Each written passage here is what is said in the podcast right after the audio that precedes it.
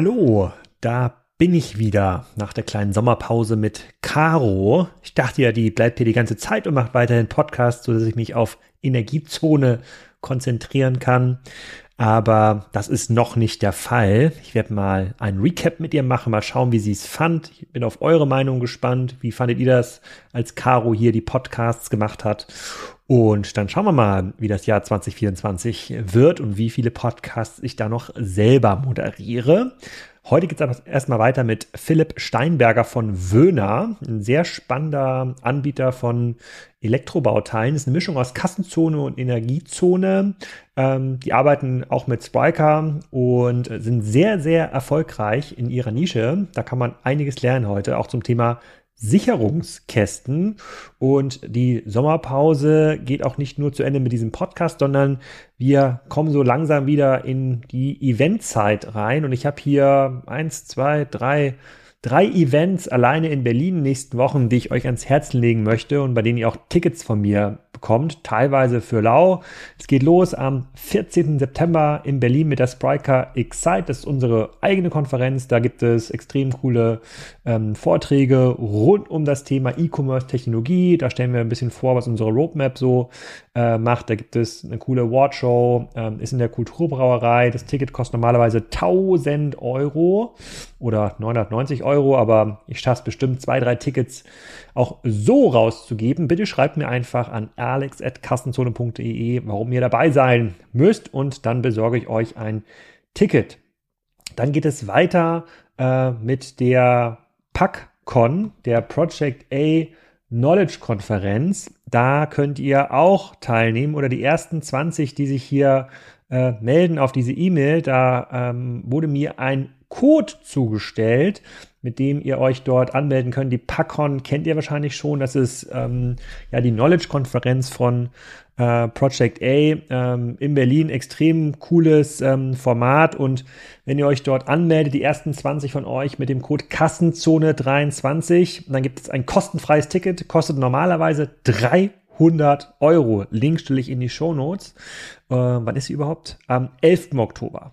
Und dann geht es weiter, auch in Berlin, am 18. und 19. Oktober. Da kommt zum ersten Mal die Seamless nach Berlin. Das ist so eine Mischkonferenz aus E-Commerce und Fintech, kommen ein paar tausend Leute nach Berlin, sehr, sehr starke ähm, Agenda. Tickets kosten normalerweise 1500 ähm, Euro, glaube ich. Muss ich mal auf den Ticketpreis gucken. Und ich habe aber so einen Link, weil ich dort selber Moderator und Speaker bin, mit dem kann man sich kostenlos anmelden.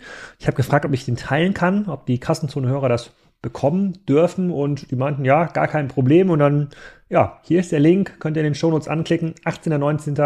in Berlin. Das ist ein ganz interessantes Konferenzformat ähm, und auch eine Messe.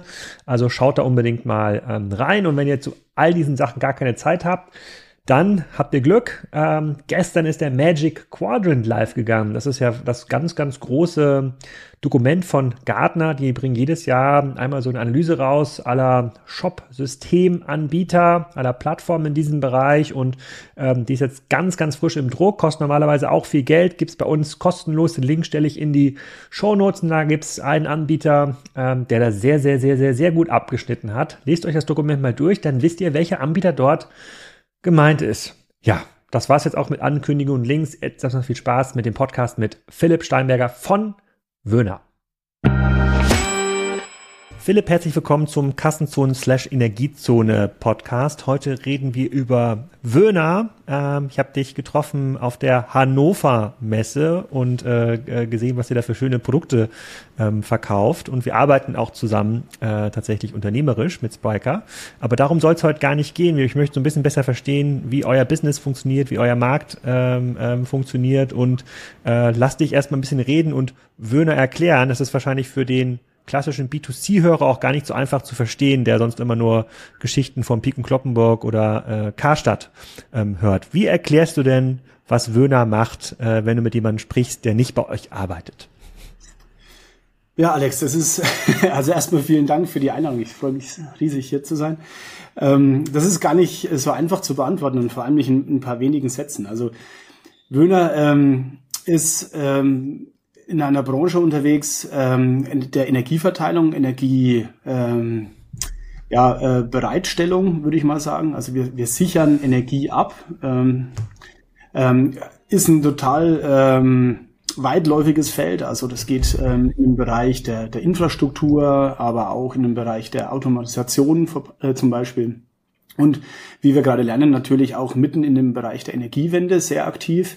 Also im Bereich erneuerbare Energien, PV, Solar, aber auch jede, jede Form der, ähm, ja, der verarbeitenden Industrie ne, letztlich. Also das Spannende ist, äh, dass im Zuge der All Electric Society wir ja alle immer mehr Strom benötigen werden. Es werden sehr viele herkömmliche Technologien auf Elektrifizierung umgestellt und somit der Energiehunger ein sehr, sehr hoher sein wird. Und wir versuchen, diese Energie zum richtigen Zeitpunkt an die richtige Stelle zu bringen.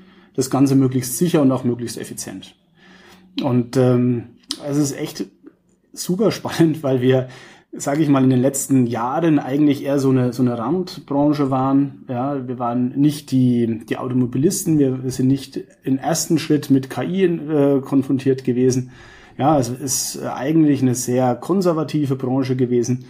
Und durch den extremen Energiebedarf und äh, Themen wie Atomausstieg, äh, CO2-Neutralität, äh, Umstieg auf erneuerbare Energien natürlich ein, ein, ein mega Hype, der da dahinter steckt und auch ein mega ähm, ja, äh, Zukunftschance, die, die sich da bietet. Ähm, klassisch ist es auch spannend, weil wir natürlich sehr, sehr traditionell geprägt sind. Ja? Also die Firma Wöhner ist ein Familienunternehmen, äh, zu 100 Prozent äh, der Familie Wöhner äh, gehörend. Ähm, der Inhaber ist die dritte Generation. Ja, gegründet wurde es 1929, also schon über 90 Jahre jetzt. Also wir steuern schon fast auf die 100 zu, gedanklich. Ähm, und die dritte Generation hat das Ganze sehr von einer nationalen Firma auf eine internationale Firma aufgebaut und sich da sehr stark eben schon fokussiert auf diesen Bereich äh, Energie sicher dem professionellen Anwender nutzbar zu machen. Vielleicht können wir das, das Produkt mal ein bisschen besser beschreiben. Also ich, ich habe ja das auf der auf der Hannover Messe mir ein bisschen angucken ähm, können. Im Grunde genommen, ähm, also Energiesicherheit ist jetzt nicht, dass ihr große Solarkraftwerke irgendwie als Backup-Speicher betreibt, sondern ihr sorgt mhm. dafür, dass da in Sicherungskasten alles gut funktioniert und dass die Maschinen, die da irgendwie angeschlossen sind, auch teilweise große Maschinen, nicht kaputt gehen, äh, weil es dann irgendwie gerade eine Überspannung ähm, irgendwie geht oder erkennt, wenn die Maschine irgendeinen Kurzschluss ähm, hat. Also es sind so, wenn ich das jemand beschreiben müsste, oder ich habe das auch in, intern bei, bei uns im Unternehmen versucht so ein bisschen zu beschreiben, dann sind so smarte Sicherungen und auch Systeme, auf die dann aufgesteckt werden. Das, das verkauft ihr äh, als Produkt. Ist das zu kurz gefasst? Naja, also ähm, ja und nein. Also es trifft schon einigermaßen. Ich würde mal sagen, also wir sind an verschiedenen Stellen zu finden. Also wir sind im Infrastrukturbereich zu finden, beispielsweise wenn man an die gra äh, grauen Straßenverteilerkästen denkt. Ja? Also ähm, wenn es jetzt darum geht, ein, ein, einen Bereich einer äh, einen Wohngebiet beispielsweise abzusichern. Wir sind aber auch in der Niederspannungshauptverteilung, also jedes größere Gebäude, jeder Zweckbau, beispielsweise eine Uni oder ein Krankenhaus oder auch eine industrielle Anlage hat irgendwo ein Trafo stehen und da dann dementsprechend eine Niederspannungshauptverteilung. Da sind wir zu finden. Wir sind aber auch in den sogenannten Unterverteilungen, also sprich dann innerhalb der, der Gebäude und der Infrastruktur äh, äh, vorhanden oder eben direkt in Maschinen und Anlagen. Und neu dazu kommt natürlich auch noch so eine Art Dezentralität, also von der zentralen Energieverteilung hin zu einem dezentralen Grid innerhalb eines Gebäudes oder industriellen Anlage. Und was wir da tun, ja, also wir machen im Endeffekt, also wir sorgen dafür, dass der Strom sehr effizient von A nach B kommt, also zum Verbraucher hin. Wir sichern den Strom ab. Ähm, also das heißt, wir haben da verschiedene Technologien, entweder sicherungsbehaftet, also ganz klassisch, wie man das so äh, kennt. Ähm, wir haben aber auch elektromechanische Anwendungen, ähm, wie man es beispielsweise vom Leitungsschutzschalter von zu Hause kennt, aus dem Sicherungs- oder äh, Anschlusskasten, ja, wo man immer den Knopf wieder reinmachen muss, wenn man gerade falsch die Glühbirne gewechselt hat. Oder eben, und das ist natürlich ein Novum, wir haben eine Technologie entwickelt, die sogenannte C14-Technologie, die voll elektronisch einen Kurzschluss erkennt und beherrscht. Und das ist quasi unser, unser Mega-Hype für die nächsten ja, 10, 15 Jahre. Eben neben der sicherungsbehafteten Technologie und elektromechanischen Absicherung eben auch eine voll elektronische äh, Absicherung ähm, erzielen zu können, ja. Bleiben wir mal kurz bei den grauen Kästen auf der Straße. Das haben wir hier im Podcast mit Martin Lass auch äh, gelernt. Ähm, also was ganz teuer wird, wenn man so ein Netz baut oder wenn man so Netze ähm, neu, neu verteilt, sind ja diese Trafos, die dann irgendwie mhm. aus dem 380 kV-Netz das irgendwie runterrechnen und irgendwann kommt es dann ja mit 400 Volt im Haushalt an. Ähm, ja. Damit habt ihr aber nichts zu tun. Ihr seid quasi hinter dem Trafo oder würdet ihr auch ein Trafo bauen? Na, ein Trafo selbst würden wir nicht bauen, aber nach dem Trafo kommt direkt eine, eine sogenannte Niederspannungshauptverteilung und auf dieser Niederspannungshauptverteilung wird in der Regel ein, das nennt sich 185 äh, Power-System eingesetzt. Also das ist ein Sammelschienensystem, wo die Sammelschienen eben 185 Millimeter Abstand haben. Das ist relativ groß. Und da werden ähm, entweder Leistungsschalter draufgebaut oder NH-Lastschalt oder Lasttrennleisten. Und diese Produkte haben wir. Also wir, Wöhner hat ein komplettes System, eine komplette Systemlandschaft rund um das Thema 185 Power und Energieverteilung aufgebaut.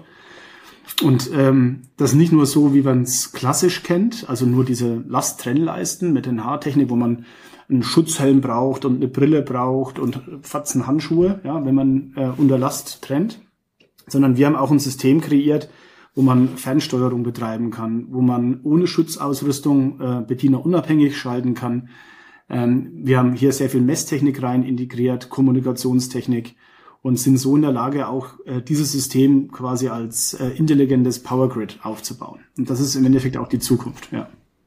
Und sag mal, wer, wer, wer kauft solche ähm, Systeme? Also wer entscheidet jetzt in dem grauen Kasten, der hier bei mir im Ort steht, oder da stehen wahrscheinlich ganz viele von diesen grauen Kästen, was da für ein System ähm, reinkommt? Bleibt man mal quasi bei diesem Anwender, das ist, kann man sich gut vorstellen. Ja, also das ist nun üblicherweise der Netzbetreiber. Ne? Also das kann ein Vattenfall, ein E.ON äh, sein, der das ausrüstet oder in manchen Fällen auch der, der, die örtlichen Stadtwerke. Ja? Also bei uns hier zu Hause in Rödental, in unserer Homebase äh, sind es die Stadtwerke Rödental, die eben für das Netz verantwortlich sind und äh, die entscheiden dann quasi, was sie für Technologie da einsetzen möchten. Ähm, bauen das aber in der Regel nicht selber, sondern geben das dann auch wiederum an einen an einen Panelbilder oder an einen Integrator, der das Ganze dann dementsprechend aufbaut. Und da sieht man schon ein bisschen, also unser Geschäft ist nie immer nur ein Direktgeschäft, sondern es gibt meistens zwei, drei, vielleicht sogar vier Stationen, die, die so ein Geschäft, äh, die es braucht, um so ein Geschäft dann im Endeffekt wirklich um, umsetzen zu können. Und ist das ein Wachstumsmarkt? Also wenn quasi jetzt überall, also klar, wenn ein Haus neu gebaut wird, dann muss irgendwie so eine Unterverteilung sowieso neu reingebaut werden. Jetzt ist ja die sozusagen die Bauwirtschaft hat jetzt ja ein bisschen an Schwung verloren gerade und diese grauen Kästen stehen ja auch schon überall. Gibt es da irgendeinen Grund für einen Vattenfall, das auszutauschen, wenn das System da irgendwie läuft? Gibt es irgendeine Kostenersparnis oder ist das irgendwie wartungsärmer, wenn das von euch mhm. ausgerüstet wird? Was sind denn da so die Motivatoren? Also ich sag mal so, üblicherweise bleibt so ein grauer Kasten, wenn der einmal installiert ist, keine Ahnung, 20, 30, 40 Jahre lang so wie er ist. Ja, also das ist normalerweise, da gibt es da keinen Grund, weil die Produkte auch so robust sind und so stabil ausgerüstet sind, dass man ähm, da keinen, dass, dass man da nicht mehr Hand anlegen muss. Es gibt selbstverständlich Anlagen, die werden redesigned, äh, ähm, es gibt ganz alte Anlagen, die haben keine, also null Sicherheitsfunktion innen drin. Ja, das sind offene Leisten, da, da hängt die Sicherung ganz offen drin. Und solche Leisten werden typisch, äh, Schritt für Schritt im Endeffekt ausgetauscht. Ähm, was jetzt schon ein Punkt ist äh, für die Zukunft ist, diese Stationen eben möglichst intelligent zu gestalten. Ja, also wir reden ja von dem enormen Energiebedarf und unsere Energiewende ist ja nicht nur eine, eine Energiewende von beispielsweise von was weiß ich, Gas auf Strom, ja, äh, sondern wir brauchen eine Energieeffizienzwende. So, so nennen wir das. Und weil wir einfach den, den Strom äh, effizienter von A nach B bekommen müssen mit weniger Verlustleistung. Und in diesem Zuge kann es schon sein, dass auch äh, Bestandsanlagen ausgetauscht werden, weil man eben Verlustleistung noch stärker reduzieren kann. Man muss sich das auch so vorstellen, früher hat man sehr stark überdimensioniert. Ja, man hat die ein oder äh, andere Anlage, weil man nicht gewusst hat, was für ein Verbraucher kommt, einfach mit einem x-fachen äh, Bemessungsstrom quasi ausgelegt und hat so sehr, sehr viel Ressourcen in solche Anlagen gepackt. Und äh, durch die Intelligenz, die man jetzt hat, also durch Messtechnik, durch intelligente Auswertung und auch ähm, künstliche Intelligenz oder Value-Added Features, die wir in unseren äh, Produkten mit integrieren, haben wir die Chance, äh, viel zielgerichteter die Energie zu routen und auch Verlustleistungen eben ressourcenschonender ähm, äh, zu betreiben. Und so kann es natürlich sein, dass auch Bestandsanlagen ausgetauscht werden. Ja. Und ihr, ihr seid jetzt natürlich. Ne? Also ich möchte nicht, äh, ehrlich gesagt, so, also wenn man das mal sieht, äh, was da die, die Betreiber, also die gerade die Elektriker, die da vor Ort sind, wenn die unter Last eine Sicherung austauschen müssen, das ist schon ein, ein Eiertanz. Ja? Also mit diesem Helm und der Brille und den Handschuhen und dann teilweise noch mit so einem Fernbedienungselement, wo sie die Sicherungen rausziehen mit so einem Griff. Und äh, wenn man mal gesehen hat, was passiert, also wenn so ein Lichtbogen gezündet wird, ja, dann verdampft Kupfer, es entsteht ein Plasma, das spreiselt ziemlich rum. Und ähm, sowas ähm, möchte man natürlich man äh, den, den Technikern nicht zumuten, ja, und äh, dementsprechend ist es schon wichtig, dass hier auch Technologie verbaut wird, die sicher ist und die auch die Personen schützt. Hm. Das, das habe ich schon mal gesehen, das habe ich bei YouTube äh, beobachtet, finde ich immer sehr äh, beeindruckend. Äh, am beeindruckendsten finde ich das, wenn die das an Hochspannungsleitungen machen, also irgendwo oben oben auf so einem Mast stehen, dann mit dieser ganzen Ausrüstung, dann mit diesem, du, das Bedienteil ist ja so ein langer Stock, äh, der sozusagen, der wahrscheinlich gut isoliert äh, ähm, ist, da ist irgendwie ein Haken dran und dann wird irgendwie so eine riesige Sicherung rausgezogen oder reingedrückt und dann gibt's diesen Plasma, äh, dann gibt's diesen Plasma-Bogen. Äh, ja. ihr, ihr seid ja ein Unternehmen, ihr, ihr seid ja so um 100 Millionen ähm, groß, seid in eurer Nische da ähm, extrem erfolgreich. Wie, wie, wie verhält sich denn das Wachstum weltweit? Also hier sehen wir jetzt gerade das Wachstum durch die Energiewende, ja, also Modernisierung, Sicherheit, ein bisschen Effizienzthemen. Ähm, Natürlich ähm, ist das, was ist das quasi im kommunalen Sektor, Sektor vielleicht ein bisschen träger als zum Beispiel bei einer Maschine. Da hat quasi ja die die Firma, die die Maschine ähm, absichern muss, ja kann sich ja genau ausrechnen, äh, wenn da der Kurzschluss die Maschine kaputt äh, macht, was das kostet pro Tag an Stilllegungskosten. Das ist ja bei so einem also im grauen Kasten auf der Straße oft ja gar nicht so ganz klar. Und da gibt's ja gar nicht diese Verantwortlichkeiten, wie das in einem Betrieb ist. Aber woher kommt denn das gesamte Firmenwachstum? Du sagst, die dritte Generation hat jetzt internationalisiert. Also ist das, ist das in Europa? Ist das weltweit? Äh, sehen wir jetzt die große Elektrifizierung in Tunesien oder in Afrika? Neuer Partner bei Kassenzone. Und wer könnte es anders sein als das mit 6 Milliarden bewertete Fintech Molly? Das wurde gegründet vor 20 Jahren von Adrian Mohl in Amsterdam und gehört mittlerweile zu den etabliertesten Payment-Anbietern in Europa und vor allem aber auch in Deutschland. Ihr kennt viele der Marken, die mit Molly arbeiten, zum Beispiel Koro oder Dreikorn oder Sushi Bikes und Reishunger. Molly ist so ein zentrales Dashboard im Bereich Payment. Das unterstützt ganz viele lokale Zahlungsmethoden, ist damit für Händler insbesondere im internationalen Umfeld sehr bequem, erhöht wohl die Conversion Rates und sorgt für Umsatzsteigerungen im Vergleich zu den Lösungen, die man sonst so lokal einsetzt und wo man halt sehr, sehr viel händisch verbinden muss.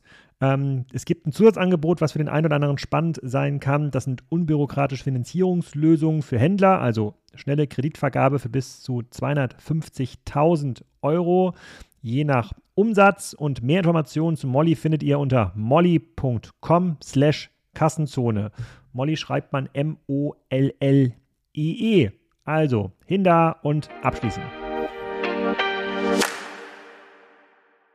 Ja, also, also ich muss da ein bisschen weiter ausholen. Also zum einen ähm, ist dieser Infrastrukturmarkt äh, nicht unser eigentlicher Kernmarkt. Unser äh, großer Kernmarkt ist das Thema Automatisierung, ähm, also ähm, industrielle Anlagen für beispielsweise also Wasseraufbereitung oder Food and mhm. Beverage, ja, ähm, Automobilproduktion und so weiter und so fort, Brauereien. Ja, also wir sind sehr stark in diesem Automatisationsbereich unterwegs. Und hier äh, ist, findet natürlich eine enorme Investition in diese Produktionsanlagen statt. Hat in Europa stattgefunden, findet aber auch äh, weltweit statt. Ja? Asien, ähm, Nordamerika, Südamerika. Ähm, Wöhner selbst, ähm, klar, die Homebase ist in Deutschland, ähm, wir sind aber sehr stark in Europa gewachsen. Italien ist ein sehr, sehr großer Markt, auch für Export äh, in die USA beispielsweise. Ähm, wir sind sehr stark in China. Ähm, unsere großen Wachstumschancen, die wir aktuell haben, sehen wir aber eher in Nordamerika, Südamerika und im restlichen Asien. Ja, also China schwächelt gerade so ein Stück weit. Aber wir, also wir investieren gerade sehr viel in USA, ja, weil wir hier sehr, ähm, sehr, sehr viel Potenzial sehen, die, die industriellen Anlagen mit mehr Intelligenz und mit mehr äh, Effizienz auch auszustatten. Und ähm, Wöhner hat sich so positioniert, also wir haben da, wir reden von vier großen Regionen, Nordamerika, Südamerika, ähm, Europa mit Mittlerem Osten und eben der ganzen asiatischen Bereich. Und ähm, ja, also klar, in Europa die Energiewende ist ein Riesenthema, aber auch das Thema Elektronik. Ja, also für uns in der Vergangenheit haben wir sehr viel elektromechanische Produkte hergestellt. Wir haben aber vor, naja, vier, fünf Jahren sehr intensiv damit begonnen, Elektronik zu entwickeln, Hardware, Software, ähm, Value-Added Services. Also wir, unsere Elektronik ist so, dass man auch mit Softwareerweiterungen ähm, hier nochmal mehr Funktionalität reinbringen kann. Und ähm, gerade in Europa wachsen wir sehr stark in diesem Bereich auch, ja, ähm, weil da ein extremer Mehrwert für die Kunden auch vorhanden ist. Mhm. Und du hast gerade schon China oder Asien äh, gesagt. Jetzt wenn ich auf so eine Schiene gucke, die dann so einem, äh, die unten bei uns im Keller drin ist oder sozusagen großer Sicherungskasten, der vor der Maschine ähm, hängt in der, in der Produktionshalle, das sieht jetzt für mich nicht sonderlich komplex aus. Also das ist ja erstmal ein mechanisches Bauteil. Jetzt kommt das ganze Thema Elektronik dazu, also gerade Elektronikgesicherung gesagt und Smart, aber das war ja bisher gar nicht so der Fall. Bisher ist es ja hm, Plastik, Kupfer, so ein bisschen entwickelt.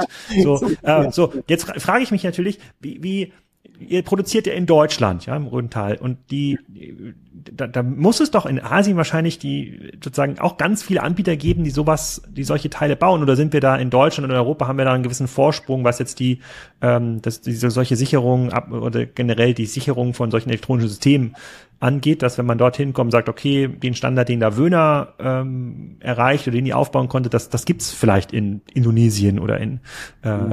in, in sonst anderen Ländern gar nicht.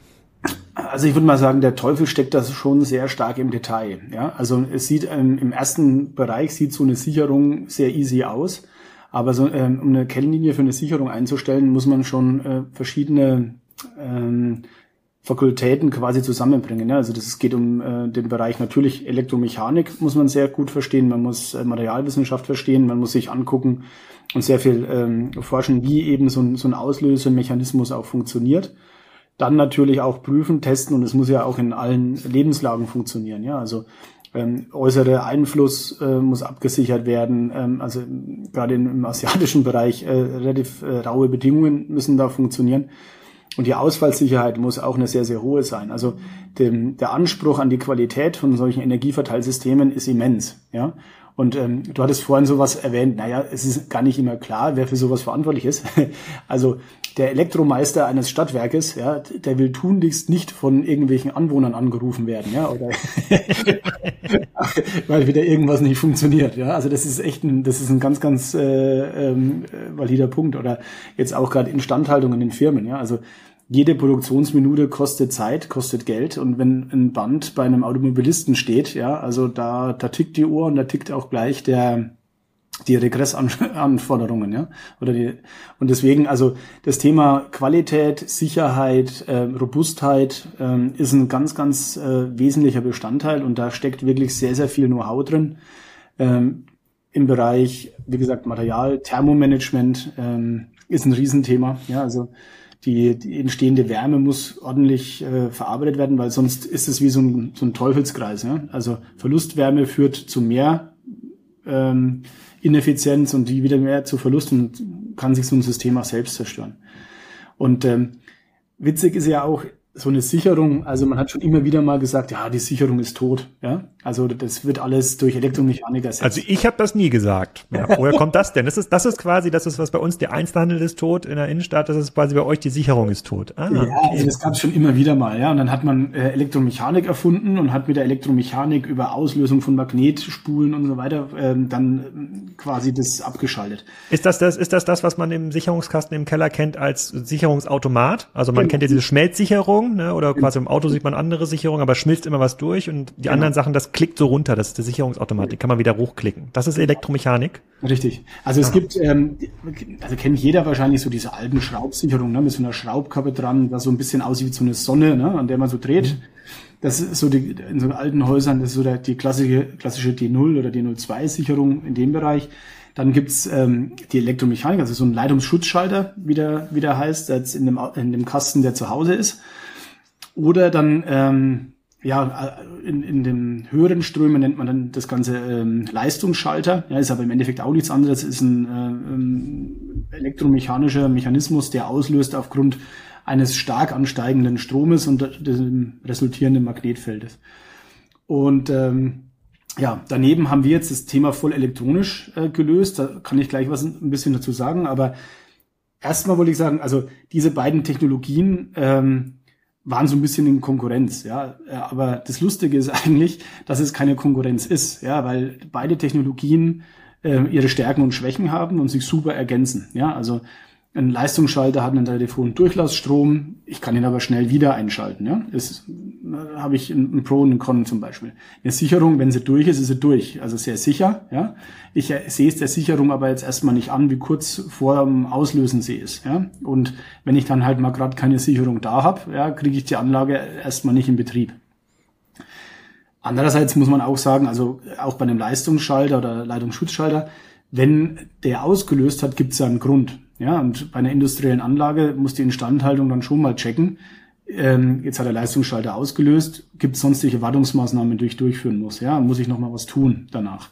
Und zu Hause, also da muss ich dich auch ein bisschen enttäuschen. Also wenn so ein Leitungsschutzschalter ausgelöst hat, der sollte das nicht so oft tun, weil dann müsste man den nach Norm eigentlich auch austauschen. Ja, also der hat einen Verschleiß das macht aber keiner, ja. Also keiner wechselt nach fünfmaligen äh, Schalten irgendwie seine Das, das stimmt. Jetzt, wo du das sagst, also es gibt hier schon die ein oder andere kritische Sicherung bei mir im Haus, wo mhm. öfter mal passiert. Und wie oft darf, darf das passieren? Ja, ich, ähm, also bitte nagel mich nicht fest, aber ich glaube so um die fünfmal, wenn mich nicht alles täuscht. Ach, oh.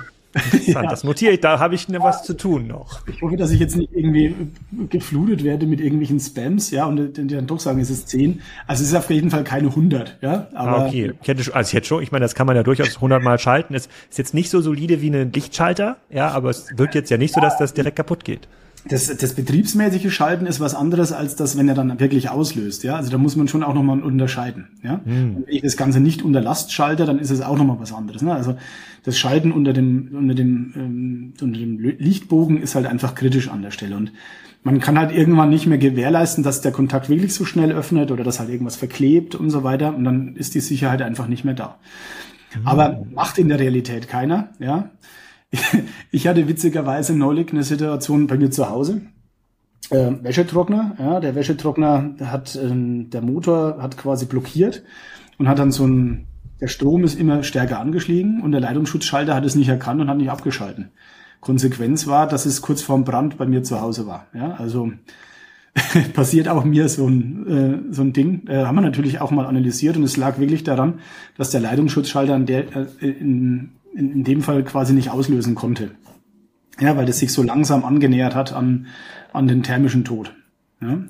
Ah, okay. Ja, ähm, genau. Und deswegen, also die beiden Technologien, Sicherungen und, äh, und ähm, Elektromechanik sind, sind gut, sind auch wichtig, sind auch zukunftsfähig, also überhaupt keine Frage. Ähm, was wir jetzt gemacht haben, weil es eben geht und weil die Technologien vorangehen, wir haben einen voll elektronischen Kurzschlussschutz und Überlastschutz entwickelt. Das kann man sich so vorstellen. Ähm, eine Sicherung löst so im Millisekundenbereich aus. Ja, Leitungsschutzschalter ähnlich. Heißt, wenn man ähm, einen Kurzschlussstrom hat, der, keine Ahnung, am Ende, naja, 30.000 Ampere vielleicht sein könnte, also 30 kA Kurzschluss, prospektiv, dann lösen die eben nach wenigen Millisekunden aus. Ja, 10 Millisekunden, 50 Millisekunden, je nachdem. Und äh, wir haben eine Technologie entwickelt, die das Ganze tausendmal schneller macht. Sprich, ähm, sehr, sehr viel schneller den Kurzschluss erkennt und somit sehr, sehr viel weniger äh, Stromeintrag in die Anlage erzeugt. Heißt, ähm, nach 10 Millisekunden in so einem Kurzschlussfall, ja, um die Sicherung auszulösen, hat man schon irgendwie 1000, 1500, 3000 Ampere, je nachdem, wie stark der Kurzschluss ist, ja, also wie hoch die, der prospektive Kurzschluss ist.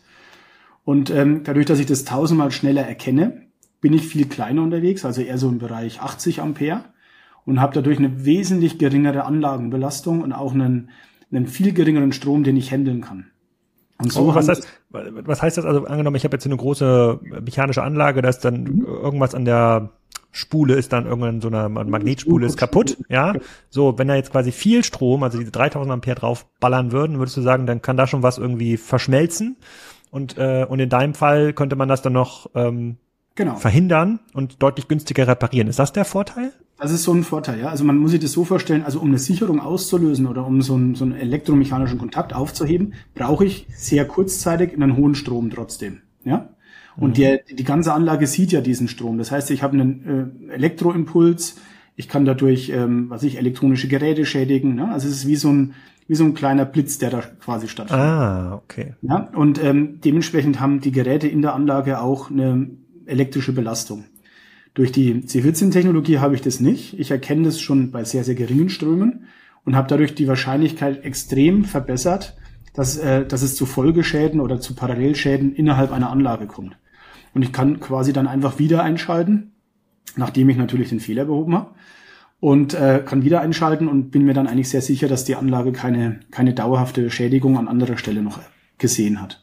Und das ist so ein Punkt, ähm, das funktioniert durch die Halbleitertechnik ähm, aktuell ähm, bei Nennströmen, die noch natürlich nicht, nicht im Bereich der, der mehreren hundert Ampere sind. Ja? Weil, also da gibt's eine, eine, einen Marktmitbegleiter, der hat jetzt was erfunden äh, mit Wasserkühlung und Halbleitern und so weiter. Also da ist man dran. Ja? Die Technologie geht voran. Wir haben das für Anwendungen entwickelt für Frequenzumrichter, Motorstarter, äh, Leitungsschutzschalter und so weiter. Also in dem Bereich sind wir sehr, sehr gut unterwegs. Ähm, ja, aber äh, der Witz ist eben, dass man dadurch sehr genau weiß, was hat die Anlage gesehen. Äh, man hat Messtechnik dabei, man kann es wieder einschalten und ist sich da sehr, sehr sicher, dass das alles gut funktioniert. Und, und dieses, äh, dieses System, dieses T14-System, das habe ich auf der Messe gesehen, das ist, hat ja sowieso ein kleines Display, so muss ich das vorstellen, ja, wie so ein Mini-Display quasi auf so einer Uhr, wo man dann Sachen einstellen kann. Äh, so ist das dann auch. Ein Display sogar. also das, ist, das ist fast wie ein Fernsehdisplay. Also wir haben dann ein relativ hochwertiges Display eingebaut, ja. Nee, aber nur von der Größe meinte ich, nur von der ja, Größe. Ja, von also wie Größe so ein Apple. Streifen, ja, genau. Ja, wie so ein Apple Watch, eine, eine, ja. eine schlanke Apple Watch. Und die, ähm, ist das dann auch quasi verbunden mit irgendeinem zentralen Rechner, der das irgendwie anzeigt und sagt, hier, diese Sicherung, das, da läuft eigentlich heute alles glatt und jetzt hat die aber ausgelöst äh, mit folgenden Strömen, schauen Sie sich mal die Maschine an, ja. ähm, Herr Graf. Also wir haben, wir haben da relativ viel ähm, Technik reingepackt, weil wir haben, also wir haben mit den ersten Elektroniken, die wir in den Markt gebracht haben, festgestellt, dass es schon ein Thema ist, dass der Anwender und auch der Instandhalter, der die Anlagen betreut, ähm, natürlich Know-how benötigt, um die Elektronik zu bedienen. Ja, bei einem Schalter kann ich links, rechts machen. Bei einer Elektronik ist es immer ein bisschen diffiziler. Dann haben wir gesagt, na gut, wir überlegen uns ein äh, cleveres Bedienkonzept und haben damit ähm, bei diesem Produkt erstmalig was eingeführt, wo wir sagen, wenn ein Fehler auftritt oder wenn eine Warnung kommt oder ein Hinweis kommt, dann äh, kriege ich das auf dem Display angezeigt. Also ich sehe auf dem Display, Achtung, okay, ähm, wir stehen kurz vor einer Übertemperatur zum Beispiel. Dann kriegt es der, der Instandhalter mit äh, und der kriegt aber auch gleich eine Message, was er tun muss, um den, die Warnung oder die, den Fehler zu beheben. Ja, oder in, im Falle eines Kurzschlusses steht dann dort, Achtung, Kurzschluss ist da und da aufgetreten, bitte checke, was weiß ich, die Motorverbindungsleitung, checke den Kontakt. Mhm. Und somit haben wir eine Möglichkeit geschaffen, dem Instandhalter sehr schnell eine Möglichkeit zu geben, den Fehler erstens zu erkennen und zweitens dann auch eine Lösung mit dabei, um den Fehler zu beheben.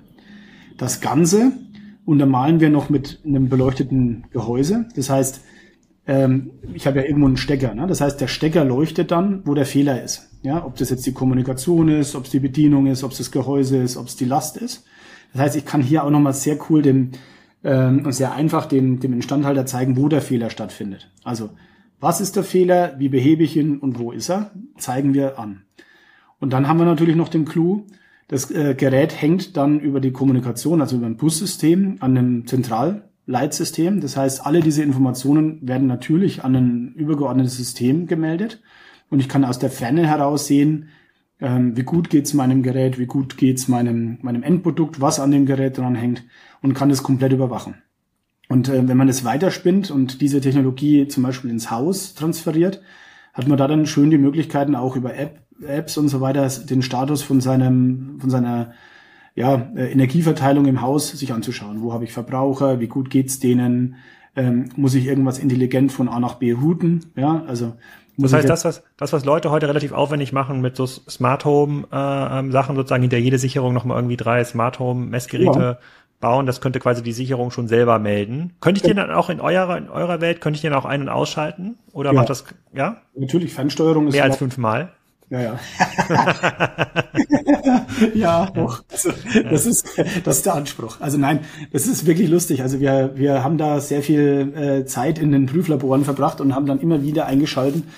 Ähm, also bei Kurzschlüssen bis 100.000 Ampere, muss man sich vorstellen. Also wenn, wenn, wenn das begrenzende Element nicht drin wäre, ja, würde, würden 100.000 Ampere fließen. Und äh, wir haben es ehrlich gesagt nicht wirklich hingekriegt, das dann kaputt zu bekommen. Also Verschleiß ist da halt nicht, ja. Also ein Halbleiter in dem Sinne verschleißt nicht wie ein elektromechanischer Kontakt. Aber vom, vom smarten Sicherungskasten im klassischen Einfamilienhaus sind wir aber noch trotzdem relativ weit weg, oder? Also ich meine, wann, wann, wann glaubst du denn wird, wenn jetzt, wenn man Neubauprojekte anfängt, wann wird das denn mal verbaut? Tja, das ist eine gute Frage. Da müssen ein paar, ähm, also da müssen ein paar von unseren Partnern noch mitmachen, mit denen wir auch schon intensiv sprechen. Also ich glaube, die, die Zukunft wird dahin gehen, ja, weil ähm, jeder äh, baut sich irgendwie Solar aufs Dach, jeder hat einen Batteriespeicher im Keller, jeder hat e sein E-Fahrzeug in der Garage stehen oder vorm Haus stehen. Und äh, diese Themen, ähm, also sowohl im Bereich AC als auch DC, das zu Hause ordentlich zu routen und abzusichern, ich glaube, da steckt ähm, ja ja also viel Potenzial drin für unsere Energieeffizienzwende. Mhm. Und wenn da die richtigen Partner zusammenkommen, glaube ich, kann das relativ schnell gehen. Aber das ist ja das ist interessant, weil heute ist ja quasi dieser Verteilungswettbewerb liegt ja quasi, mm, also der, der irgendwie die, die, der, die Wärmepumpe hat quasi so eine kleine Steuereinheit, die äh, sozusagen die an- und ausschalten kann und so ein bisschen danach regelt, wie teuer ist der Strom oder idealerweise danach regeln kann, wie teuer ist der Strom, wie warm ist das Haus, ähm, wie äh, äh, sozusagen, was ist vielleicht noch sozusagen an Leitungslast überhaupt verfügbar? Habe ich schon meine sozusagen 30 Kilowatt, äh, die ich am Haus äh, sozusagen abrufen kann, vielleicht schon in irgendwelche anderen ähm, Verbraucher gesteckt? Ähm, das liegt ja heute alles an den Geräten. Also dem Bosch Siemens Haushaltsgeräte äh, sozusagen Konzern versucht ja auch sich zu überlegen, wie können sie das zentralisieren, quasi die Steuerungseinheit dafür äh, ja. werden, an DLS angeschlossen wird. Ähm, aber ihr hättet eigentlich ein ähnliches Interesse. Ihr würdet eigentlich auch gerne Plattform werden im Haus, über die man das dann, äh, über das, über die, die man da steuern kann. Heute habe ich ja das Problem in dieser ganzen Smart Home Welt. Wir haben ja auch diese ganzen Sachen, die du beschrieben hast. Ich habe ja Dutzende Möglichkeiten, auf die einzelnen Sachen zu, äh, zuzugehen. Ich kann es im E-Fahrzeug steuern, wie hoch ist der Ladestrom und äh, wie soll es sich verhalten. Ich kann es an der Wallbox äh, ähm, steuern. Dann habe ich noch den, das Smart Meter und den Wechselrichter von der Solaranlage, in dem ich noch Sachen steuern kann. Das ist ja relativ komplex. Ähm, sozusagen ist, ja, die Modelleisenbahn des modernen Mannes, sagt man. Also das Lustige ist an der ganzen Sache, also ähm, erstens, das aufzubauen und richtig für das jeweilige Haus zu konzipieren, ist ja schon Meisterleistung, ja, weil die, die verschiedenen Gewerke, die das installieren, häufig ja, also das große Ganze und Übergeordnete gar nicht so, so durchblicken. Ja, also das ist schon mal so ein Thema. Ähm, das andere ist natürlich, ähm, also man muss sich irgendwo auf gewisse Standards einigen, man muss irgendwie Standardschnittstellen zur Verfügung stellen, sodass diese Geräte auch vernünftig miteinander kommunizieren können. Ja, mhm. ja und das, das muss und äh, das ist aber ein Trend, den ich bei uns in der Branche schon äh, feststelle. Ähm, also viele Firmen stellen fest, dass sie die Lösungen nicht allein anbieten können, ja, sondern der partnerschaftliche Umgang, ähm, das, äh, jeder bringt ein, äh, wo, wo die Stärken sind und man generiert daraus partnerschaftlich ähm, ähm, ja, ähm, eine gute Systemlösung, die auch beherrschbar ist und die auch nachhaltig ist. Ja. Ähm, ich glaube, dieser, dieser Trend findet bei uns in der Branche gerade immens statt. Ja, also nicht mhm. gegeneinander zu arbeiten, sondern miteinander zu arbeiten. Ich habe das auf dem ZVI-Jahreskongress mit Competition betitelt. Ja, also einerseits äh, äh, zusammenzuarbeiten, äh, aber andererseits trotzdem auch äh, im Wettbewerb zu stehen. Das ist, äh, denke ich, eine ganz, ganz hohe Kunst, die, die wir in der Elektronbranche ganz gut beherrschen. Und äh, da kann ich mir das schon gut vorstellen, dass es äh, gut funktionieren wird und auch sehr schnell funktionieren wird. Ja, ähm, ja man muss halt immer auch berücksichtigen, so wenn ich ein Haus baue, ich will da was verbauen, was idealerweise auch die nächsten 30, 40 Jahre noch funktioniert. Und wenn ich da jetzt eine Heizungssteuerung einbaue und ich nehme da irgendwie eine App, die ich dann äh, auf meinem nächsten Handy nicht mehr verwenden kann, weil der, der Software-Update nicht mehr funktioniert, ja, dann habe ich ein, ein Riesenproblem. Mhm. Also nur mal so ein kleines Beispiel, ja, wenn Sie, wenn man jetzt ein, ähm, ein altes iPhone, ähm, also mein erstes iPhone wird softwaretechnisch nicht mehr ähm, abgedatet, ja. Also ich habe noch eines der allerersten, ja. Das äh, kriegt man ja nicht mehr zum Laufen. Und wenn ich, wenn ich irgendwas aufgebaut habe, steuerungstechnisch, was äh, das steuert, habe ich irgendwann ein Problem. Das heißt, ich muss mich auf Schnittstellen, auf, ähm, auf Kommunikationsstandards, auf, äh, auf Technologien verlassen, die auch eine gewisse ähm, ja, Dauer überstehen. Gerade wenn ich das im, im, im Home-Sektor habe. Ja. Weil mhm. wenn ich in zehn Jahren meine meinen Rollos nicht mehr steuern kann, habe ich echt ein, ein Thema, glaube ich. Ja. Also das ist, äh, das möchte man nicht an der Stelle. Okay, das, das, da müsst ihr das also anders auslegen.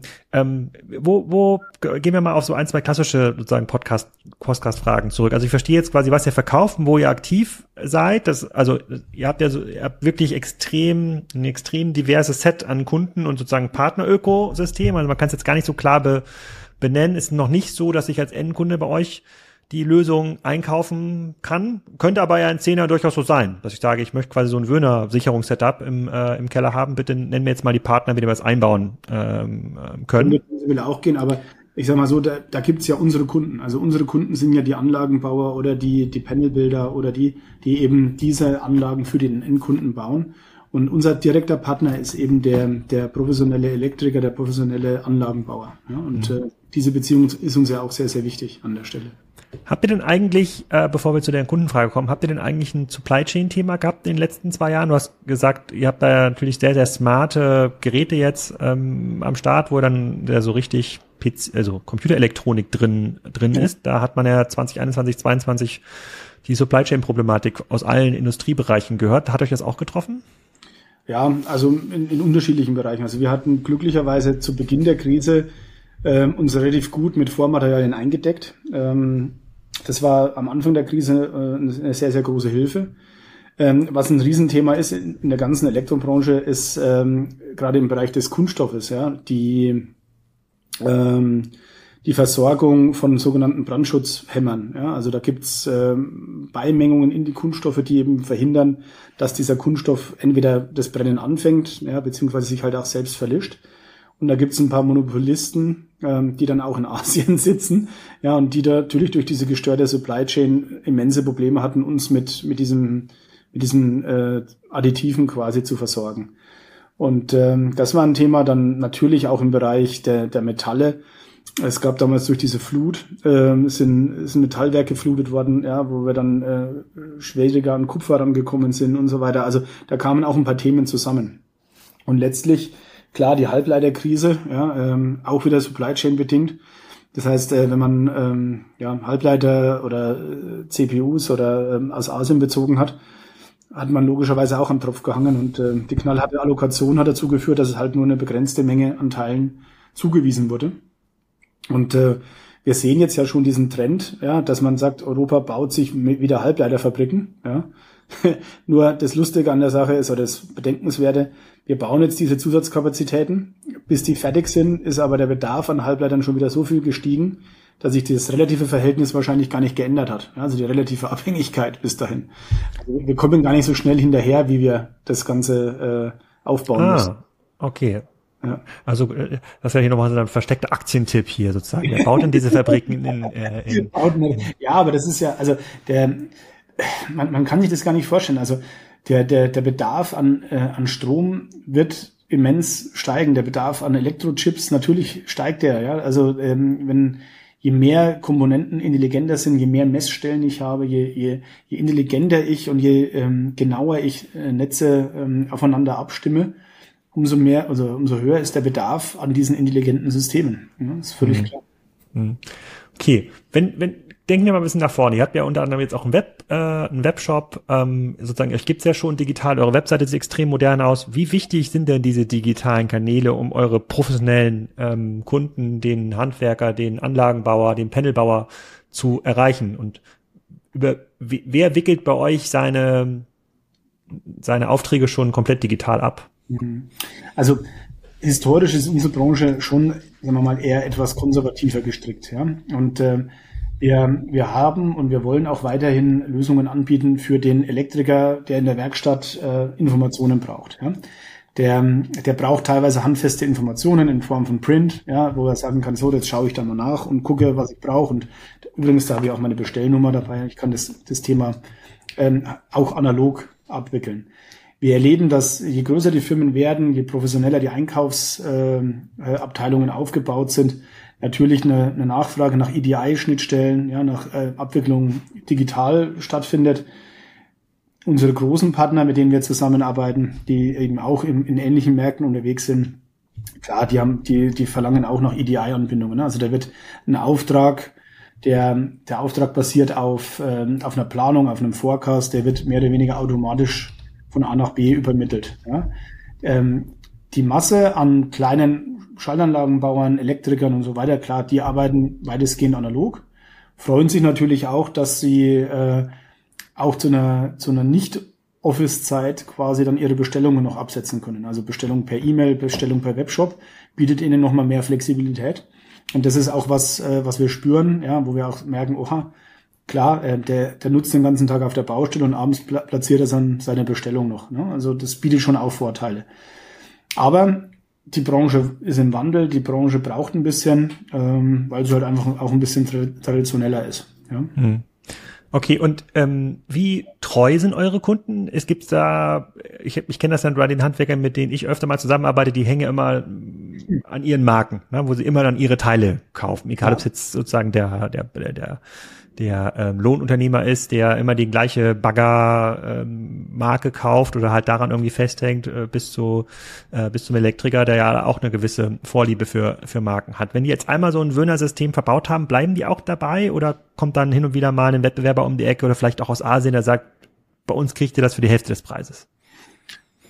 Also ist mit Sicherheit nicht auszuschließen. Ja, also äh, Preiskampf. Also wenn jemand über Preis extrem verkaufen will, dann kann sowas schon passieren. Wobei, wie gesagt, bei uns, ähm, wir denken sehr langfristig. Unsere Kunden denken in der Regel auch sehr, sehr langfristig. An, wir sind an langfristigen Partnerschaften interessiert. Und ein Kunde, der so eine Anlage baut, baut die Anlage auch für eine, für eine Lebensdauer von 20, 30 Jahren. Also der entscheidet nicht von A nach B einfach um. Mhm. Ja, dem ist das Thema Qualität, ähm, Sicherheit, äh, Langlebigkeit extrem wichtig. Ähm, sicherlich, also wenn unser, wenn wir unseren Kunden mal von der Submaschinen-Systemtechnik überzeugt haben, was wir noch nicht alle haben. Also wir haben natürlich, unser, also Betrieb hat auch noch einiges zu tun. Ja, also unser Wettbewerb ist eigentlich eher die konventionelle Verdrahtungstechnik, sage ich immer. Ja, also weniger unsere Marktmitbegleiter sind unsere Konkurrenten, sondern eher ähm, die Art und Weise, wie man früher gebaut hat oder wie man heute noch ineffizient baut. Ne? Also da, da ist unsere eigentliche Konkurrenz und das eigentliche Wachstum. Und ähm, das ist immer ganz lustig, ja, wenn, wenn wir unsere Kunden, wenn wir den Kunden ein neues Produkt zeigen oder eine neue Art und Weise zu bauen, dann sagen die erstmal, nee, brauche ich nicht, ja, ich habe doch schon eine Lösung.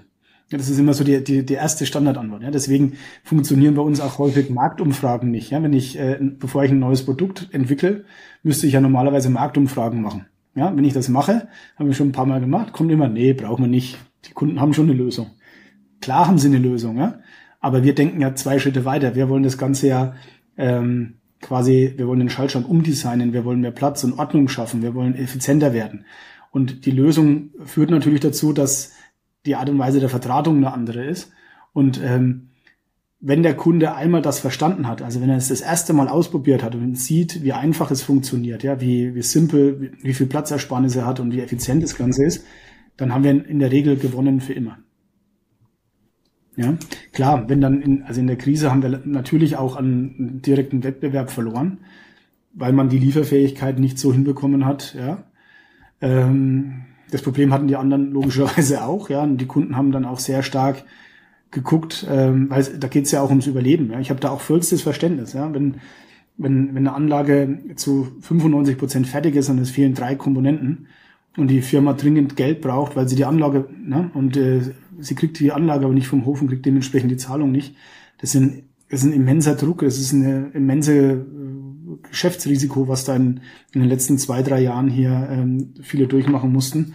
Und ich habe da massives Verständnis dafür, ja, dass das äh, auch zu Entscheidungen geführt hat. Aber wir kämpfen um jeden Kunden, jeder Kunde ist uns wichtig und wir versuchen das, ähm, diese Beziehung auch so, so gut wie möglich äh, aufrechtzuerhalten.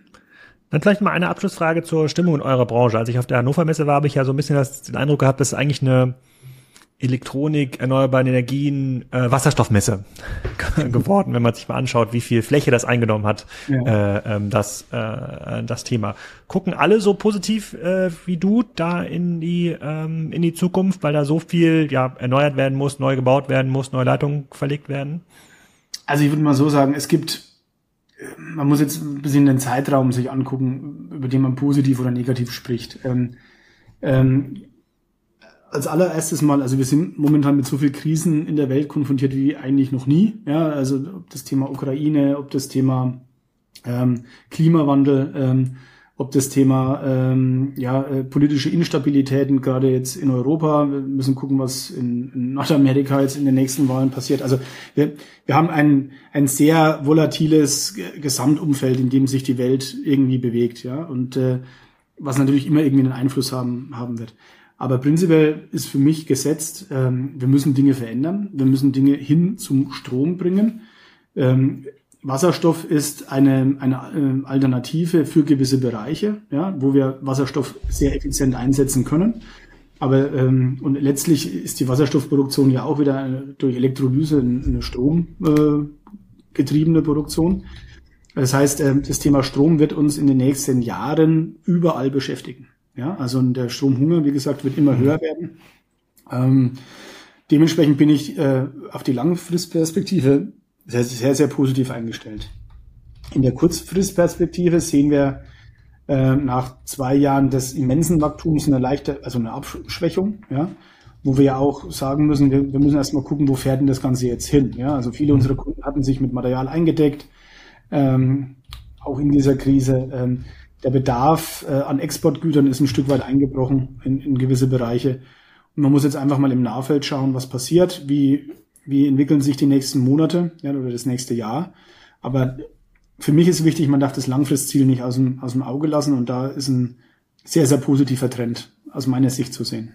Ja, und auch ehrlich gesagt ist es sehr, sehr, sehr, sehr alternativlos, das Ganze. Ja, Also wir werden ähm, in Deutschland nicht mehr zu Atom zurückgehen. Wir werden in Deutschland nicht mehr groß jetzt hier anfangen, irgendwie Kohle zu verfeuern oder Gas. Ja, also wir müssen in diese Richtung gehen. Wir werden in diese Richtung gehen. Und dementsprechend werden wir auch Vorbild sein für andere Länder, da auch nochmal mehr zu tun. Ja, das ist hm. eigentlich gesetzt. Wie, wie, wie guckst du dann auf den Produktionsstandort Deutschland, auf den ja auch jetzt viel Kritik eingehagelt ist in den letzten? Wie energieeffizient ist denn eure Produktion? Also unsere äh, Produktion ist, also wir haben ähm, sehr aufwendig ähm, hier alles äh, analysieren lassen, logischerweise. Wir, wir wollen ja als gutes Beispiel vorangehen. Mhm. Also wir haben beispielsweise einen hochautomatisierten Logistikprozess mit automatischem Wareneingang, Flurförderfahrzeugen, die die Ware im, im, äh, im Werk verteilen können. Das kann man sich übrigens, also wer, wen es interessiert, auf unserer Homepage gibt es eine Möglichkeit, äh, per Klick äh, in unsere Firma hineinzuschauen. Wir haben ganz viele Webcams bei uns in der Firma platziert. Das heißt, man kann vom Rechner zu Hause, wenn man das möchte, einfach mal einen Blick in unsere Firma werfen und sich die verschiedenen Produktionsanlagen, Flurförderfahrzeuge und so weiter auch anschauen. Also ist, glaube ich, auch nicht so, so häufig, dass jemand jedem von außen einen Blick in die Firma gewährt. Ähm, also vielleicht einfach mal reinklicken. Ähm, das, äh, wir haben natürlich auch Messstellen, wir haben das alles optimiert, wir haben Solar auf dem Dach, wir, wir, wir haben uns so positioniert, dass diese, diese Kette der, der Produktion hochautomatisiert und auch hocheffizient ist. Ja, also wir checken äh, Verschwendung da sehr, sehr genau. Ähm, unser größtes, unser größter CO2-Ausstoß äh, bei Wöhner ist eigentlich bedingt durch die Fahrt von zu Hause zur Arbeit mit dem Privatfahrzeug. Ja? Und hier stellen wir halt sehr stark auf Elektromobilität um. Wir haben äh, Ladesäulen, Ladeinfrastruktur für Mitarbeiter auch hier, die wir zur Verfügung stellen und versuchen hier möglichst äh, diesen Ausstoß auch noch so gering wie möglich zu halten. Aber die, die Produktion an sich ist äh, hocheffizient gestaltet. Das kann ich mal so viel, so viel sagen wen es auch live interessiert, auch da gern die Einladung. Also gerne einfach mal anfragen, kann man über die Homepage auch tun. Ja, wenn wer Interesse dann hat, kann sich das auch mal in live anschauen. Genau, also wir versuchen hier als großes Vorbild auch voranzugehen und die Dinge auch so zu tun, wie wir wollen, dass es auch die anderen tun. Ja. Das sind sehr, sehr schöne Schlussworte. Vielen Dank für deine Zeit. Ja, sehr, sehr gerne. Hat mich sehr gefreut. Hat richtig Spaß gemacht. Das war's. Ich hoffe, ihr habt das genauso genossen wie ich und ihr hört nächste Woche wieder rein. Ich muss gleich mal gucken. Ich glaube, ich habe zwei Energiezone-Podcasts aufgenommen. Ähm, ja, und einen richtig coolen Podcast mit Titan, den Torwarthandschuh-Leuten und mit äh, MyHarry. Die machen total geile WPC-Terrassen. Also wir bleiben so ein bisschen in der Nische. Ich hoffe, das unterhält euch trotzdem. Und vergesst euch nicht anzumelden für die Sproikex-Site, für die Pacon, für die Seamless oder ladet euch den Magic Quadrant, das Gartner-Dokument von 2023 runter. Verlinkt alles in den Shownote. Erstmal, tschüss.